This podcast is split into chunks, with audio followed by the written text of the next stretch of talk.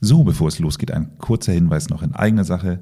Wir haben die magische Schwelle von 50.000 Abonnenten überschritten und dafür wollte ich einmal ganz kurz Danke sagen. Falls Sie diesen Podcast noch nicht abonnieren, würde ich mich natürlich sehr darüber freuen, wenn Sie es ab jetzt tun. Und jetzt geht's los. Man ist irgendwie so seinen Weg gegangen und, und, und das kann ich jedem raten. Ne? Versuch es so. Wenn du es nicht versuchst, wird es auf jeden Fall nicht klappen. Wenn du es versuchst, hast du eine Chance und an die musst du glauben und ähm, ähm alles dafür geben. Dann, dann, dann gibt es die beste Chance, die du dir selbst gibst. Forever Young, der Gesundheitspodcast vom Lanzerhof. Von und mit Nils Behrens. Die Geschichte, die ich Ihnen heute erzähle, ist das Material, aus dem Hollywood ihre Filme macht. Oder wahrscheinlich wäre es jetzt eine Serie auf Netflix. Es ist die Geschichte von einem Jungen mit Migrationshintergrund – der in einem sozialen Brennpunkt von Hamburg aufwächst, eine Karriere als Nationalspieler macht und dann zurückkehrt, um anderen Kids in seinem Stadtteil dieselbe Chance zu geben. Es ist die Geschichte von Willensstärke, sozialen Werten und Teamgeist. Marvin Willoughby ist ein ehemaliger deutscher Basketball-Nationalspieler. Er gehörte mit Dirk Nowitzki zu den jungen Wilden in Würzburg. Mittlerweile ist er die sportliche Leitung der Geschäftsführer der Basketball-Bundesligamannschaft Hamburg Towers. Wie es zur Gründung eines Basketballteams kam und welche Verbindung zum Lanzerhof besteht, erklärt er uns heute im Gespräch. Herzlich willkommen, Marvin Willoughby. Moin, moin. Marvin, fangen wir doch mal mit dir an. Also Du bist ja, ähm, äh, ohne irgendwelche Klischees zu bedienen, aber der Stereotyp sozusagen eines Basketballspielers. Nichtsdestotrotz äh, ist es relativ spät, glaube ich, erst gewesen, dass du den Sport für dich oder du für den Sport entdeckt wurdest, oder? Ja, auf jeden Fall. Also ich passe da wahrscheinlich so ein bisschen äh, in die Schublade. Ähm, bin aber tatsächlich erst mit ähm, ja, 13, 14 zum Basketball wirklich gekommen, habe davor alles gemacht. Also ähm, wie es sich für einen guten Deutschen gehört, Fußball gespielt. Das ist natürlich richtig. Ähm, klar, weil alle Fußball spielen, ne, ausprobiert. Aber ähm, habe auch ein bisschen ja, Schach gespielt, habe äh, Kampfsport gemacht, äh, ähm, habe mich wirklich für alle äh, möglichen Sportarten interessiert, habe auch gerne Sachen ausprobiert. Ähm, zum Basketball bin ich eigentlich gekommen, weil ein äh, AG-Leiter oder ein, ein, Lehrer an der Schule eine AG angefangen hat mit Basketball. Und ähm, da ich schon sehr früh sehr groß war, gab es so ein, äh, viele Momente, wo ich vorher darauf angesprochen wurde, warum ich, ob ich denn Basketball spiele. Und ich habe immer nein, nein, nein, keine Ahnung, ich spiele Fußball. Ähm, war da so ein bisschen genervt von eigentlich, dass Leute mich das immer gefragt haben. Und als er dann das äh, angeboten hatte und meinte, hey, war ich ein Volleyballtrainer, ne? Dann meinte, hey, lass doch mal Basketball irgendwie machen in der AG. Ähm, da war ich dann mit ein paar Jungs dabei und ähm, ja, glücklicherweise muss man sagen, denn da bin ich dann absolut infiziert worden. Ja. Hat sich ein gewisses Talent offenbart. Wie groß bist du? Ähm, 2,2 Meter. Zwei. Und ich war damals als, als mit, mit 13, 14 schon, ich weiß gar nicht wie groß, aber ich war auf jeden Fall deutlich größer als alle bei mir in der Klasse. Ich meine, mein Vater ist irgendwie 1,60 oder so, relativ klein, aber die Frauen bei mir in der Familie sind alle so 1,80, 1,70, 6,70, 78, 1,80. Also habe ich anscheinend die Größe eher von, von, von meiner Mutter ähm, geerbt. Ähm, ähm, ja, und äh, ja, irgendwie talentiert gewesen. Ich glaube jetzt gar nicht so sehr ähm, taktisch und, und, technisch. Ich war, ich glaube, sehr athletisch und ich, ich, glaube behaupten zu dürfen, dass ich halt einfach ein sehr, sehr ehrgeiziger Mensch bin, wenn ich dann, wenn ich mir dann etwas aussuche, dann mache ich das, das schon sehr, sehr, sehr zielstrebig und äh, ähm, ja, dann kam halt Basketball. Ne? Und wie ging es dann weiter vom Schulturnier zum Nationalspieler? Ja, richtig. Äh, es ist wirklich auch fast in der Geschwindigkeit, muss man sagen. Und das war sicherlich auch einer Gründe, warum ich dabei geblieben bin, weil ich einfach sehr, sehr schnell sehr viele positive, sehr viel positives Feedback gekriegt habe und, und, und, und auf einmal ähm, schon Sachen machen durfte, wie, also ich hab, bin entdeckt worden sozusagen, in Anführungszeichen, von einer anderen Lehrerin, die Trainerin im Verein in Harburg war, im benachbarten Stadtteil. Und dann in Willensburg gab es gar keinen Basketballverein. Ähm, die hat mich dann auf so eine, ne, Hamburger Meisterschaft, Schulmeisterschaft dann gesehen und ähm, hat verstanden, dass wir zwar alle ähm, große und kräftige Willensburger Jungs waren, aber dass wir ein großes Problem damit hatten, in einem anderen Stadtteil überhaupt zu fahren. Ähm, das hat sie dann ganz gut verstanden, uns eingeladen, hat uns am Bahnhof abgeholt, ist mit uns zur Halle hingegangen, hat uns praktisch übergeben und so den Anfangsschub ähm, ähm, gemacht, dass ich da bei so einer Vereinsmannschaft damit trainiert habe, sofort Freunde gefunden habe, sofort absolut dabei geblieben bin äh, ähm, und mit dieser Mannschaft dann schon ein paar Wochen später ein Sichtungsturnier, das ist, ne, um die Mannschaften in Hamburg so einzuteilen, äh, die Spielklassen, spielst du so ein Sichtungsturnier mitgespielt und, und dort direkt schon vom, vom Landestrainer gesichtet worden, der hat mich gesehen, meint, ey, das bist super talentiert, komm zur Hamburger Auswahl zum Training.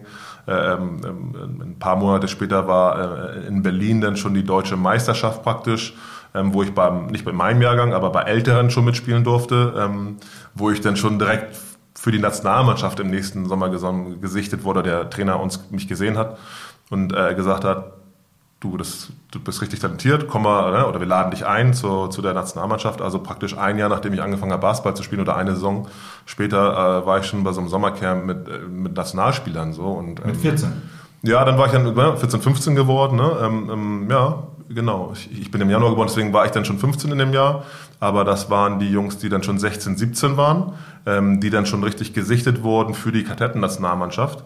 Und ähm, da bin ich auch nicht ausgewählt worden dann. Ich war, durfte nur bei dem Turnier mitspielen, aber war seitdem, ab da dann im, im erweiterten Kreis der Nationalmannschaft schon. Und im, natürlich in meinem Jahrgang, oder natürlich, in meinem Jahrgang bin ich dann auch National, also Jugend- und Kadetten-Nationalspieler geworden.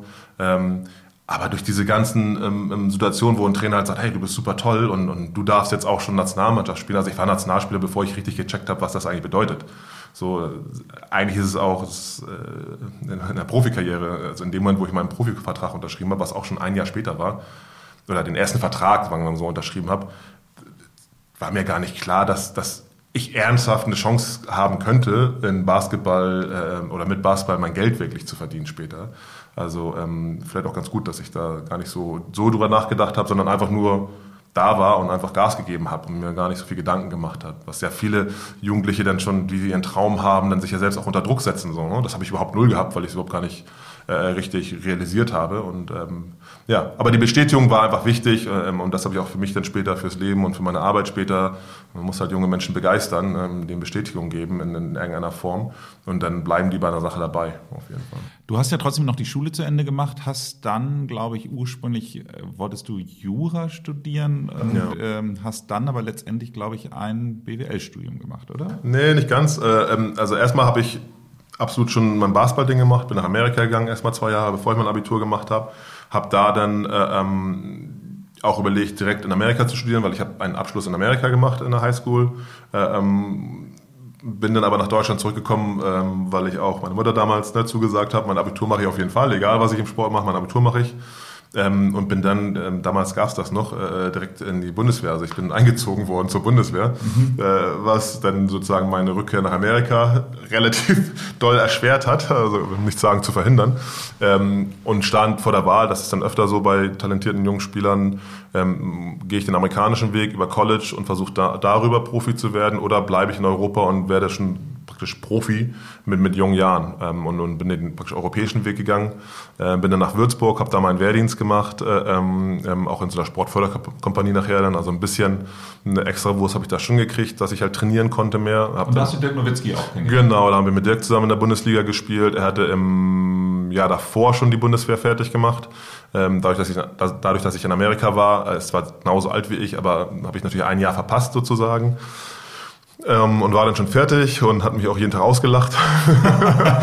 ähm, ähm, und ähm, wir hatten da einen, einen sehr, äh, haben da einen sehr engagierten Trainer gehabt, Holger Geschwindner, der auch mit Dirk ähm, in Verbindung gebracht wird, ganz, ganz, also durch seine ganze Karriere, der ihn da sehr gefördert hat. Und der hat uns allen jungen Wilden, wie du uns auch schon genannt hast, da waren ja einige äh, relativ jung, klar gemacht, dass es hier jetzt nicht gibt, von wegen nur Basketballprofi, sondern äh, ähm, Du hast ähm, zu wenig Zeit, um was richtig zu machen, aber du hast auch zu viel Zeit als Profi, um nichts zu machen. Äh, und deswegen hat er von uns schon erwartet, dass wir was ähm, versuchen, ein Studium, einen Plan, am Plan B zu arbeiten. Und das war bei mir dann Jura. Ähm, das war absolut illusorisch, das hinzukriegen. Ich war das ist auch so ein kurzes Studium. ja, ganz genau. Man muss auch kaum Zeit investieren. Genau. Ähm, das hat natürlich, also ich, ich kenne ein, zwei Leute, die es wirklich hingekriegt haben, aber ich kenne niemanden, der dann, ich war dann ähm, zu dem Zeitpunkt auch schon A-Nationalspieler, also die wirklich dann auf dem allerhöchsten Niveau ähm, voll ähm, gefordert waren. Die ganzen Sommer sind immer weg gewesen mit ähm, Europameisterschaften, Lehrgängen etc. Das war nicht möglich, äh, für mich beides zu Ende zu kriegen. Deswegen ist nach vier Semestern dann das Kapitel Jurastudium von der der Uni aus abgeschlossen worden. ich verstehe. Das heißt aber, ähm, du hast aber noch ein Studium fertig gemacht, ne? Also ich, ich habe nach meiner Karriere, also als dann, ähm, ich habe dann einige Jahre das Glück gehabt, Profi sein zu dürfen. Ähm, ähm, aber es ist hier auch ein Gesundheitspodcast. Ähm, im, im, Im Sport ist halt nun mal die Realität, dass es wirklich jeden Tag zu Ende sein kann. Äh, wenn man in dieser Blase Profisport drin ist, hört man das natürlich auch, aber man glaubt es nicht. Man ist ja ein absolutes Leistungswesen dann, ne, das total hoch trainiert ist und, und auch viel ab kann auf jeden Fall. Und man lernt auch mit, mit, mit Schmerzen umzugehen und muss man auch äh, und, und auch mit Verletzungen. Ähm, aber man glaubt natürlich in dem Moment nicht, dass wirklich mal eine Verletzung kommt, die jetzt die dann bedeutet, du kannst das nicht mehr machen. Das ist bei mir aber mit 27 passiert leider, ähm, dass dann ein Arzt vor mir sag, saß und dann gesagt hat, so, also nachdem ich dann irgendwie drei OPs in einem Jahr gemacht habe, so, Marvin, das geht nicht so weiter. Also wenn du jetzt hier weitermachst, dann ähm, bist du nicht mal 30 und äh, hast, äh, ähm, ähm, musst dann dein Fußgelenk versteifen. Und wenn du mal Kinder hast, kannst du nicht mal mit denen eine Runde Fußball spielen, geschweige oder Basketball willst du das wirklich für dein Leben oder ähm, ähm, ist jetzt nicht der Punkt zu sagen, okay, da musst du was anderes machen? Und das war definitiv der Punkt. Ähm, du hast in, bei Michi Trautmann das auch so schön zitiert, wie der äh, im Kölner Dialekt. Ja, ja. ja, ja, da kannst du, ja, ja, Marvin, da musst du was anderes machen, ne? ich kann es nicht so gut, aber es war auch echt hart, aber es war echt so eine voll kölsche Frohnatur. Und ich kannte den natürlich, der hat mich auch operiert. Aber in dem Moment sah es natürlich als Riesenkerl vor denen und dann realisierst du, der hat recht, dann fließt natürlich dein Tränen erstmal, weil du seit ja 14 äh, wirklich äh, nichts so sehr gemacht hast wie trainieren, um Basketballprofi zu sein und so viel investiert hast, so viel Opfer gebracht hast. Äh, ähm, und dann gerade in der Zeit, wo es ja eigentlich richtig losgeht, so, ne, mit, äh, Ist mit das Ende so? 20. Weil ich meine, André Schülle hat jetzt ja quasi mit 29, glaube ich, aufgehört. Marcel mhm. Jansen, glaube ich, auch nicht viel älter. Mhm. Also die Fußballer ähm, haben sich dann ja schon häufig auch in dem Alter verabschiedet. Ja, also ich, ich, ich glaube, ähnlich wie bei denen, die waren auch sehr früh sehr gut. Ich war, wie gesagt, mit, mit, mit, mit 20, 21 schon A-Nationalspieler und, und, und, und, und war, das was ja eigentlich sonst auch eigentlich ein bisschen später passiert, ne? Ähm, ähm, und war äh, ähnlich wie die, glaube ich, waren ja auch beide Spieler, die dann früh auch schon Nationalspieler waren, A-Nationalspieler. Äh, ähm, ja, aber es ist halt nicht garantiert, dass du das dann auch sich durchzieht. Ne? Und okay, aber es ist schon normaler, dass man beim Basketball, sage ich mal, auch bis Anfang, Mitte 30 Ja, spielt. ja, das ist genau zu vergleichen mit Fußball. Also ich denke mal so, der, der Durchschnitt was ist so ein Alter, so 32, 31, 32, fängst du an, dir ein bisschen Gedanken zu machen. Natürlich äh, reden wir über ganz andere Gehälter, die über so eine Karriere im Fußball oder im Basketball verdient werden, wo, wo, wo im Basketball ganz, ganz klar ist, dass du deinen Plan B brauchst und auch gucken musst, was machst du danach. Ähm, ich glaube, Leute, weiß nicht, wie André Schöll oder so, die, ich, ich kenne ihn nicht, aber gehe davon aus, dass der ein paar Millionen in, seinem, in seiner Karriere verdient hat und wenn er vernünftig mit seinem Geld umgeht und, und, und gut beraten ist, dann müsste der ja in Anführungszeichen fast gar nichts mehr machen irgendwie. Ähm, das ist im Basketball möglich, ähm, aber ähm, wenn dann ein normaler BBL-Spieler ist oder Bundesligaspieler oder so, dann, dann, dann solltest du schon irgendwie ähm, was machen. Ich hatte die die, den Luxus, dass ich, dass ich ja, gut auf mein Geld aufgepasst habe, dass ich verdient habe, dass ich nicht in der Situation war, ich muss jetzt irgendwas arbeiten, sondern ich war in der Situation, ich kann jetzt erstmal ein paar Jahre das machen, was ich möchte und nicht das, was ich machen muss. Und ähm, was ich wollte, war dann ein bisschen ähm, studieren. Genau, ich habe dann so, so, so, so einen Sportfachwirt gemacht, also dann doch BWL, so für Sportler sozusagen, weil ich ähm, einfach dort ähm, schon mit ein paar Jungs in diesem Thema ähm, ähm, Sport, Sozialarbeit, äh, so Camp-Struktur, also im Sportbereich äh, etwas aufzubauen. Da waren wir schon ähm, spielerisch ein bisschen drin und das Studium hat mir dann geholfen, dann natürlich auch den, den BWL-Anteil davon besser zu verstehen, äh, zu verstehen, was ich nicht so gerne machen möchte oder was ich äh, eher für meine, als, für mich als Aufgabe sehe. Deswegen hat das auf jeden Fall geholfen, dieses Studium zu machen. Und nochmal, das konnte ich halt machen, weil ich den Luxus hatte, dass ich nicht sofort sagen musste, ich muss jetzt aber irgendwie mir einen Job suchen, wo ich jetzt von acht bis fünf irgendwo sitze und, und was mache, sondern ich konnte ähm, ein bisschen in, ähm, von, den, von den guten Jahren leben. Das, was wahrscheinlich viele HörerInnen, die nicht aus Hamburg kommen, nicht so wissen, ist, Wilhelmsburg ist zwar die größte ähm, äh, Flussinsel der Welt oder zumindest Europas, glaube mhm. ich, äh, ist wirklich sehr zentral gelegen, wunderschön eigentlich auch und sehr, sehr grün. Nichtsdestotrotz äh, eigentlich tendenziell eher mal ein sozialer Brennpunkt gewesen, ist international ich sag mal, in den letzten Jahren dann recht positiv in Erscheinung getreten durch die internationale äh, Bundesgartenschau und die, die äh, internationale äh, Bauausstellung oder wie mhm. heißt die? Ja, ich glaube ja, Bau, die, die Bauausstellung. Also von daher ein, ein Stadtteil, der sich sehr positiv entwickelt hat. Nichtsdestotrotz gibt es ja natürlich immer noch die sozialen Brennpunkte mhm. da. Und daraus heraus habt ihr einen Verein gegründet. Ja, also muss zur Ehrlichkeit sagen, wir haben jetzt gar nicht nur in Wilhelmsburg gegründet. Ich komme aus Wilhelmsburg, ich bin dort aufgewachsen und deswegen glaube ich, habe ich so ein gewisses Verständnis für den Stadtteil und, und ähm, passe auch da so in die Schublade, ne? Migrationshintergrund, alleinerziehende Mutter. Ich glaube, das ist schon sehr, sehr so klischeebehaftet, irgendwie wie dann in so einem Hip-Hop-Video oder ich weiß nicht was, würde die Geschichte wahrscheinlich ganz gut passen, ähm, dass der ne, zurückkommt nach Hause als Basketballprofi äh, und dann versucht in seinem Stadtteil Sozialarbeit zu machen. Und im Endeffekt ist es das auch ein bisschen. Und es ist eine Geschichte, das war dann ähm, auch wichtig in, über die Jahre, die Menschen verstanden haben, beziehungsweise sich merken konnten, ne? weil es ja dann für uns schon wichtig war, am Anfang, als wir gearbeitet haben, irgendwann ne, die Geschichte die zu erzählen. Äh, ähm, ja, dass die nachvollziehbar ist irgendwie. Ähm, ähm, aber im Endeffekt ist genau das passiert. Wir haben ähm, nicht nur in Wilhelmsburg, sondern in Hamburg ähm, mit einer Gruppe von Freunden einfach das Bedürfnis gehabt, was im Basketball zu machen. Also wir wollten die Basketballstrukturen in Hamburg verbessern, einfach weil wir zwar viel Spaß gehabt haben, aber es nicht diese professionellen Strukturen in Hamburg. Hamburg hat nicht die große Basketballhistorie. Ähm, haben durch die Camps, wir haben so ein paar Camps und Veranstaltungen gemacht, aber relativ schnell gemerkt, dass wenn wir ähm, uns mit, mit, mit Sport und mit Jugendlichen dort beschäftigen, wir denen halt mehr beibringen können als nur ein Korbleger oder wie man Ball wirft oder wie man schneller läuft, sondern auch dieses, äh, ähm, dieses Teamding, so miteinander was machen, so, ähm, ja, die, das Basketballteam ist im Mikrokosmos einer Gesellschaft, ne? fünf Leute sind in einer Mannschaft und das sind ja nicht alles die besten Freunde und die haben ja verschiedene Stärken und Schwächen, aber wenn wir gut zusammenarbeiten, können wir gemeinsam halt mehr erreichen, als wenn ihr alleine alle fünf losgeht. Und da haben wir relativ schnell gemerkt, dass die Arbeit ähm, oder andere Leute das dann Sozialarbeit nennen. Wir haben es einfach ne, Bas Spielen genannt, aber dass wir darüber, wenn wir uns da mehr Gedanken drüber machen, ähm, vielleicht Wege finden können, wie wir jungen Hamburger und Hamburgerinnen Basketball beibringen können, aber auch spielerisch nebenbei Soft Skills, Social Skills äh, äh, vermitteln. Ne?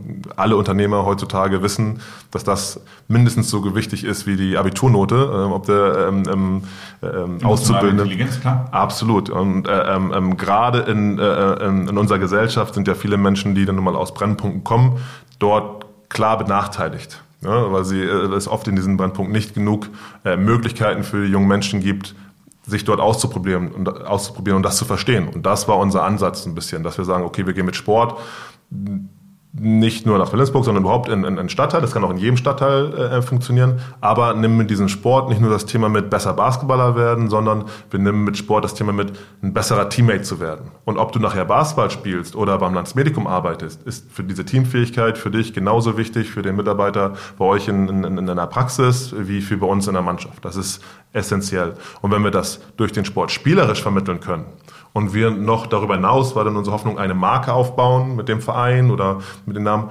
den Jugendliche cool finden und, und, und also wenn die Jugendlichen was von uns wollen eigentlich, ne? sie wollen sich mit dieser Marke in Verbindung bringen, sie wollen bei uns in der Halle spielen, sie wollen mit dem Bundesligaspieler jetzt oder mit bei mir damals mit dem ehemaligen Spieler in der Halle, ja, das kannst du gerne machen, aber erstmal sagst du ordentlich Guten Tag, dann gibt's hier keine Schummwörter, wenn es wir haben, wie ein Spieler ein Spiel, hier gibt's Regeln und wenn du die Regeln brichst, darfst du nicht mehr mitspielen. Das ist, ist, ist die das ist das Simpelste, wie wir es runterbrechen können. Und genau diese ähm, ein paar Sachen, die ich gerade aufgezählt habe, sind für jeden Mitarbeiter für euch ganz wichtig, dass er sich an gewisse gesellschaftliche Regeln hält. Und wenn er das tut und versucht positiv zu sein, wird er positiv zurückkommen und gemeinsam könnt ihr erfolgreich sein. Das ist eigentlich unser Ding gewesen, so im Kurzen, dass wir ähm, Vermittlung von sozialen Fähigkeiten uns auf die Fahne geschrieben haben und nicht nur Leistungssportentwicklung. Wir aber auch Leistungssportentwicklung unbedingt machen wollten. Wir natürlich auch diesen Leistungssportdrang hatten, ne, dass wir es schaffen, mal einen Nationalspieler ähm, bei uns auszubilden. So. Also diese beiden Stränge sind damals entstanden. Die und hießen aber damals noch, wie hießen die? Sport, oder? Ja, also es war Sport ohne Grenzen, war der Verein, wie wir ihn genannt haben damals, weil wir ähm, ja, dachten, dass das ganz gut passt, der Name, mhm. zu dem, was wir machen. Und ein Teil in einem Leistungssport war irgendwann, dass wir gesagt haben, wir wollen, das erste Mannschaft, die wir hatten, war eine U16-Bundesligamannschaft, die für uns so ein bisschen auf den Deckel war wir haben mit 13, 14, 15-Jährigen gearbeitet, manchmal ein bisschen jünger, ne, aber so in dem, dem Alter. Und wir haben dann gesagt, naja, es wäre doch super, wenn wir es schaffen könnten, eine Bundesligamannschaft im Jugendbereich zu haben, weil es genug, das war dann damals für Jungs, da haben wir dann über ein Jungsteam geredet, ähm, weil wir dann schaffen können, den Jungs ein Ziel zu geben, auf das sie realistisch zuarbeiten können. Vielleicht können wir dir nicht, dass du ein Bundesliga-Profi wirst, aber du kannst für die Piraten Hamburg, das ist die Hamburger Bundesligamannschaft im Bereich U16. Wenn du die nächsten zwei, drei Jahre richtig hart trainierst und immer zum Training kommst, dann kannst du es schaffen. Viele von den Jungs, die das versucht haben, haben es nicht geschafft, in diese Mannschaft zu kommen. Die haben aber zwei, drei Jahre Leistungssport gemacht. Die sind regelmäßig beim Training gewesen, die haben sich an Regeln gehalten, die haben gelernt zu gewinnen und die haben gelernt zu verlieren. Und wir sind sehr sicher, dass die dadurch alleine schon Soft Skills für ihren Leben, für ihren weiteren Weg äh, ähm, gelernt haben, den sie dann vielleicht zum Handball, zum Medizinstudium oder zur Ausbildung zum Physiotherapeuten benutzen können. Und wir haben ein paar Spieler, die es geschafft haben. Gleich im ersten Jahrgang, also 94, 95er waren die ersten Jahrgänge, mit denen wir angefangen haben. Ähm, Ismet Akpina ist ein Hamburger Junge, der mittlerweile äh, A-Nationalmannschaft spielt und, und, und der Point Guard der A-Nationalmannschaft ist. Der hat bei uns damals mit angefangen zu trainieren. Und das war natürlich unser Ziel, beides hinzukriegen. Dass wir einen Spieler irgendwann mal haben, der es wirklich schafft, Profi zu werden und dass wir aber gleichzeitig alle, die 20 Jungs, die es nicht schaffen, das zu machen, trotzdem etwas mit auf den Weg geben, das ihnen eine bessere Chance in der Gesellschaft äh, irgendwie ermöglicht. Und, und ja, ich glaube, wir sind da ähm, ähm in die richtige Richtung gegangen, ähm, haben nach zwei Jahren noch eine U19-Bundesligamannschaft gegründet, haben danach dann irgendwann auch das Thema Herrenbereich, ähm, da wir erstmal mit Wedel kooperiert, die in der Pro B, also in der dritten Liga gespielt haben. Und dann kam es natürlich irgendwann auch zu der Gründung und das war dann so das i-Tüpfelchen der Towers aber was eigentlich noch viel wichtiger war, dass wir in den Jahren davor durch unsere Arbeit die Möglichkeit bekommen haben, die damals hieß sie dann noch Inselparkhalle, also Edeloptics Arena, ja. ähm, zu, zu, zu, zu bauen nicht, aber ähm, du hattest von die Bauausstellung und die, die Gartenschau ähm, erwähnt, die internationale, die damals 2013 in, in, Hamburg waren. Und die haben Konzepte zur Nachnutzung ihrer Blumenhallen. Wir haben einen riesen Park ist das, aber dann gibt es natürlich eine Blume, die in Hamburg bei dem tropischen Wetter, was wir haben, einfach das zu heiß für die Blumen. Äh, deswegen brauchen die eine Halle, wo sie die Aircondition reintun können.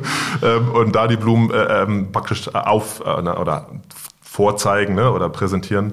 Und für diese ähm, Blumenhalle haben sie nach einem Nachnutzungskonzept entwickelt. Und das ist in Wilhelmsburg gewesen. Und das war für uns natürlich, okay, Jackpot, ganz klar, wir wollen die Halle nachnutzen als Sporthalle.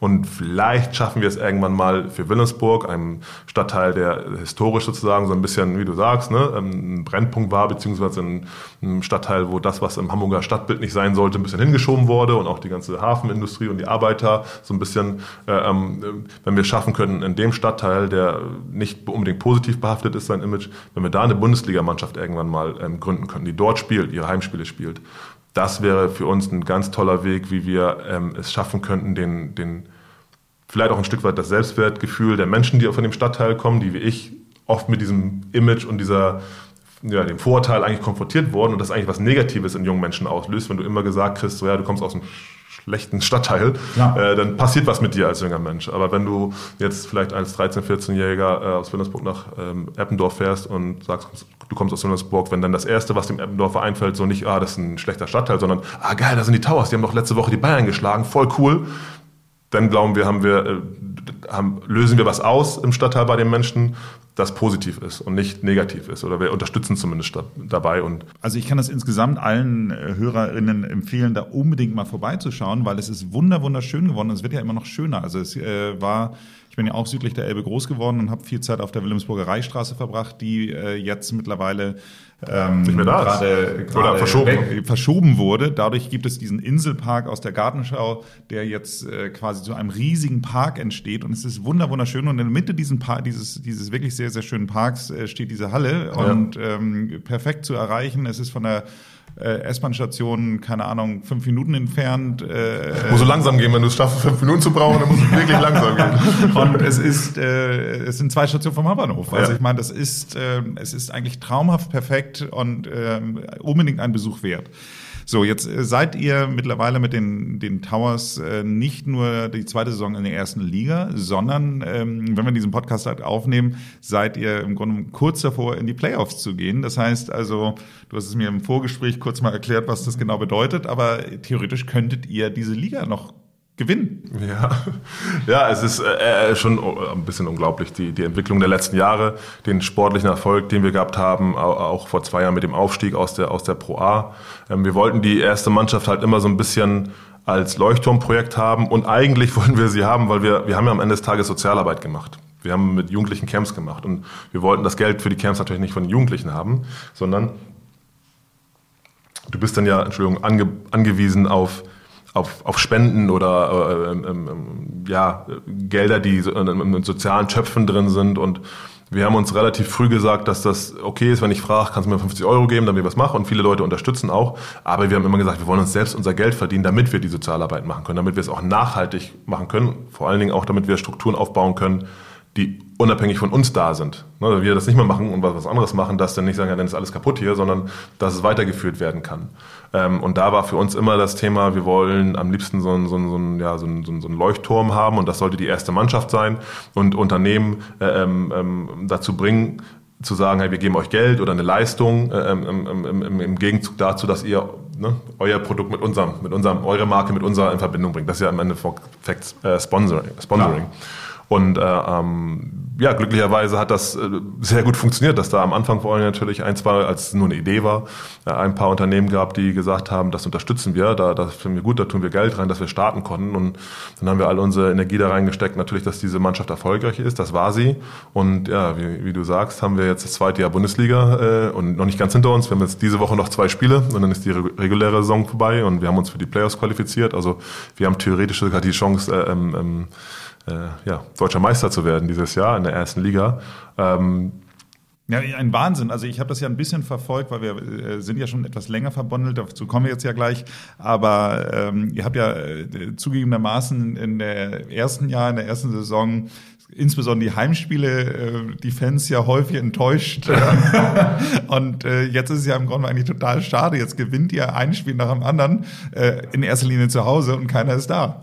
Ja, ist wirklich brutal. Also es war wirklich eine brutale Saison letztes Jahr. Du bist dann aufgestiegen in die erste Liga. Das ist ein Riesensprung, sportlich, wirtschaftlich, alles.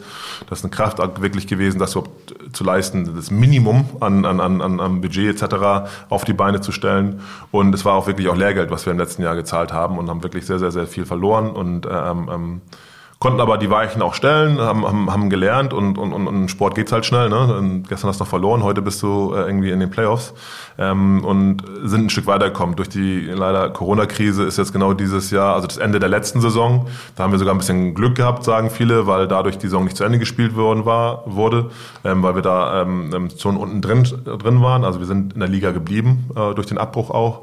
Ähm, aber dieses Jahr konnten wir uns sportlich absolut stabilisieren und, und, und ähm, ähm haben ein paar gute Entscheidungen getroffen, glaube ich, ähm, ähm, mit dem Trainer und mit dem Trainerteam und mit der, mit der Mannschaft, sodass wir dieses Jahr wirklich overperformen. Also das hat keiner erwartet von uns und, und, und wir auch nicht erwartet, dass wir so gut dastehen. Wir wollten schon besser sein als letztes Jahr auf jeden Fall, aber äh, ähm, das ist schon äh, sehr overperformed dieses Jahr. Aber es Trotzdem macht es natürlich froh und glücklich, dass alle Partner der letzten Jahre, die auch mit uns da gewesen sind, auch wenn sie jetzt nicht selbst beim Spiel sind, trotzdem vielleicht ja doch ein Stück weit irgendwie sagen, ja cool, wir haben das ja auch unterstützt, auch in den harten Zeiten unterstützt so und jetzt äh, ähm, ähm, sind die Jungs da auf dem, auf einem anderen Niveau. Aber es ist wirklich schon bitte, dass man das nicht live in der Halle erleben kann. Das ist, ähm, geht, geht uns allen so, dass wir da aber ehrlich gesagt, man hat sich auch schon so ein bisschen dran gewöhnt. Es ist halt der Umstände, wir müssen da alle durchhalten. Es ist auch wirklich so, dass in Deutschland und in der ganzen Welt wirklich viele Menschen noch viel mehr als wir darunter gelitten haben, ihren Job, ihre Arbeit, ihre, ihre Grundlage verloren haben und wir konnten die Saison komplett spielen, ja, auch wenn keine Zuschauer da sind. Also wir sind privilegiert, dass wir spielen durften. Das muss ich dann aber auch immer dazu sagen, dass ich auch gerne Fans dabei hätte, aber ich erstmal sagen muss, dass wir dankbar sind, dass wir überhaupt spielen konnten. Wobei ich kann mir schon vorstellen, dass einer der größten Einkommensstränge bei euch natürlich schon äh, mit Ticket. die Tickets sind, oder? Absolut. Wir sind also das ist der große Unterschied zu Fußball.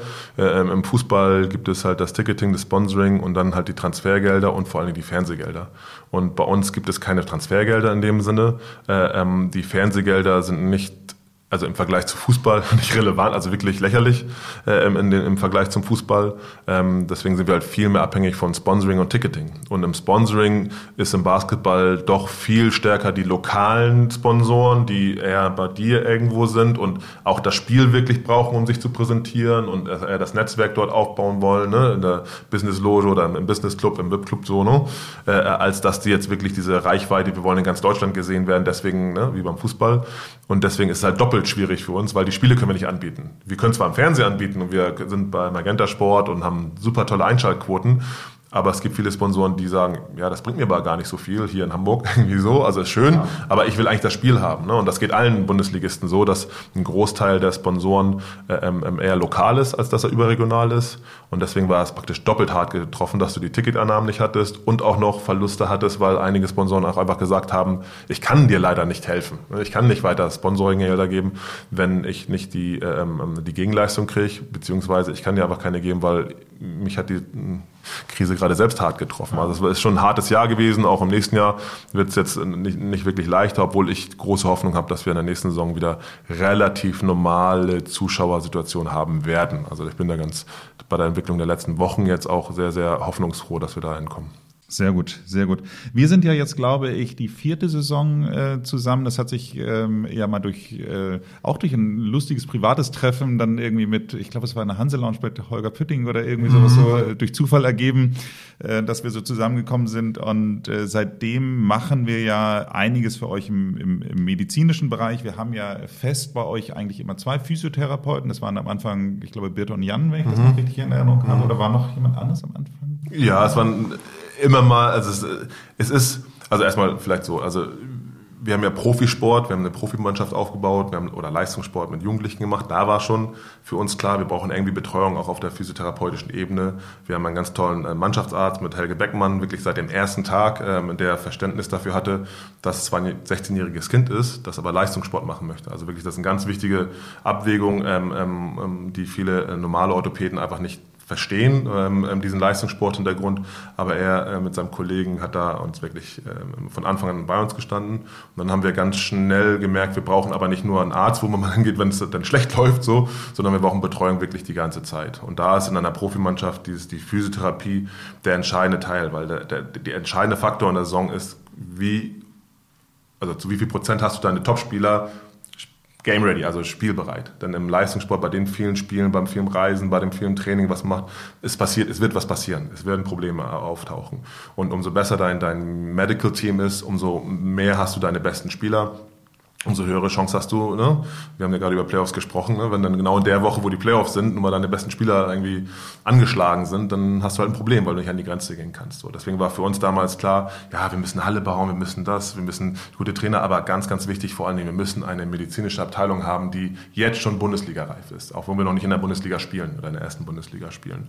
Und ja, da haben wir ähm, ein bisschen rumgeguckt und probiert mal, wie man es hinkriegen kann. Und da haben wir einen ganz großen Sprung gemacht seit dem Tag, als wir mit euch angefangen haben, zusammenzuarbeiten, weil ihr in dem Bereich halt auch schon Erfahrung hattet, auch aus anderen Sportarten einfach Erfahrung hattet und sofort verstanden habt, was was wir benötigen. Dass das nicht immer gleich alles Mögliche ist und wir jeden Tag drei Physiotherapeuten dort sitzen haben, das ist auch klar, das ist nicht möglich gewesen, aber wir konnten von Anfang an, haben wir mit euch einen Partner, mit dem wir wirklich über diese Themen inhaltlich auch sprechen konnten und dafür sorgen konnten, dass wir ähm, ja, Deutschland weiter top also betreut sind. Und das ist im Profisport, also vielleicht nicht ganz so wie der Trainer, vielleicht ist der Trainer auch ein Stück wichtiger, aber ich meine wirklich, ich meine das auch wirklich ernst, dass das äh, ähm, ähm, mindestens äh, fast so wichtig ist wie, äh, wie der Trainer, das äh, ist der entscheidende Faktor. Ne? Stehen dir die Spieler zur Verfügung. Ne? Du kannst ja unterschreiben, wenn du willst und alle haben, nur wenn die alle irgendwas haben die ganze Zeit und oder nicht schnell, ja, jeder Tag zählt, ja, dass wirklich jeder Tag zählt, ähm, ähm, dann hast du ein großes Problem. Und da sind wir sehr, sehr froh, dass wir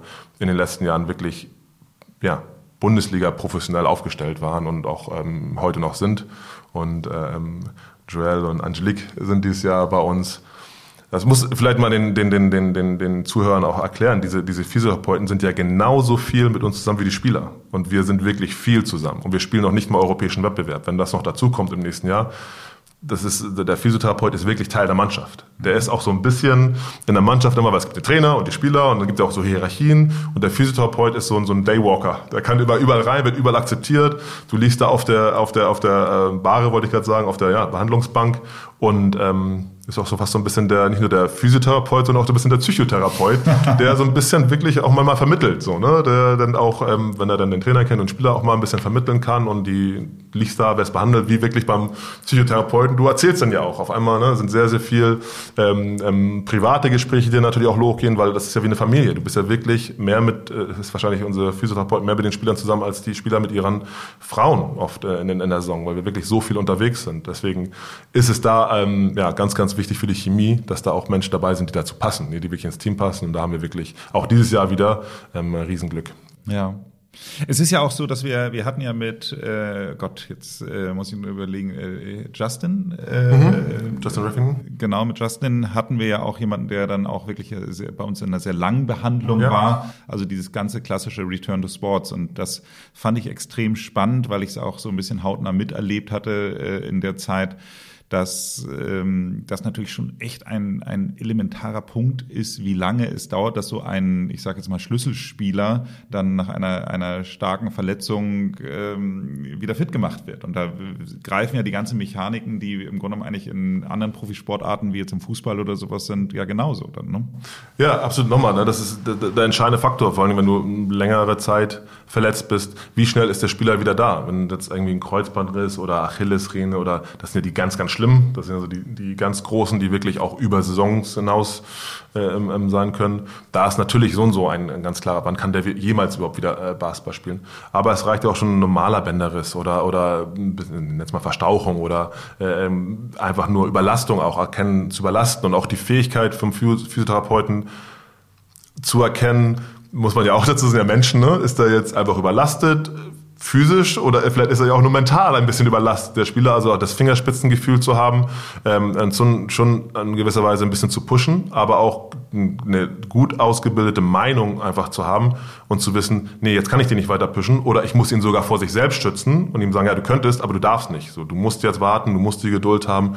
Wir wollen jetzt nicht wieder voll reingehen, weil sonst bist du sofort wieder drei Wochen zurückgeworfen. Also da gehört wirklich ähm, ähm viel Fingerspitzengefühl dazu und bei den langen Verletzungen, wir haben dieses Jahr Hans Brase, der eigentlich äh, ein Spiel, glaube ich, gemacht hat in der ganzen Saison, da äh, gibt es in diesem Heilungsprozess ja auch Phasen, wo es einfach nicht vorangeht, gefühlt für den Spieler. Also da ist wieder der psychologische, der Psychologe wieder gefragt beim Physiotherapeuten, dem, den, den, den Menschen zu beruhigen und den auch sagen, ey, du musst leider einfach diese Geduld aufbringen. So, es wird nicht jeden Tag besser jetzt bei dieser Verletzung. Es ist nicht so was Gradliniges, sondern vielleicht gibt es auch sogar einen kleinen Rückschritt manchmal so. Aber es wird Stück für Stück wirst du deinen Weg wieder gehen und zu dem Zeitpunkt dann und dann, dass das ne, Ziel, auf das wir zum, zu, äh, zuarbeiten, kannst du wieder das machen, ne, kannst wieder laufen. Und wenn du dann laufen kannst, dann kann ich dir sagen, dauert so und so viele Wochen in unserem, ne, dass du wieder voll ins Training einsteigst. Und wenn du wieder voll ins Training einsteigst, dann bist du auch wieder da und kannst das machen, was du möchtest. Also man muss wirklich sagen, dass fast der psychologische äh, oder Anteil wirklich sehr, sehr, sehr, sehr groß ist für, für unser Physioteam oder auch, wir haben ja noch einen, einen Athletiktrainer praktisch, der mit dem Physiotherapeuten dort eng, eng zusammenarbeitet zusammenarbeitet mit, Melvin Veredo. Ähm, ganz wichtig ist auch da, sind wir wieder an dem, was ich vorhin angefangen habe, dass sie in Team zusammenarbeiten, dass sie auch wissen, so wir gehören jetzt zusammen. Es geht nicht darum, dass ich jetzt einen besser mache, sondern dass wir gemeinsam es hinkriegen, für ihn so gut wie möglich zu arbeiten. Ob das nun heißt, wir müssen ihn pushen oder ob das heißt, wir müssen ihn bremsen.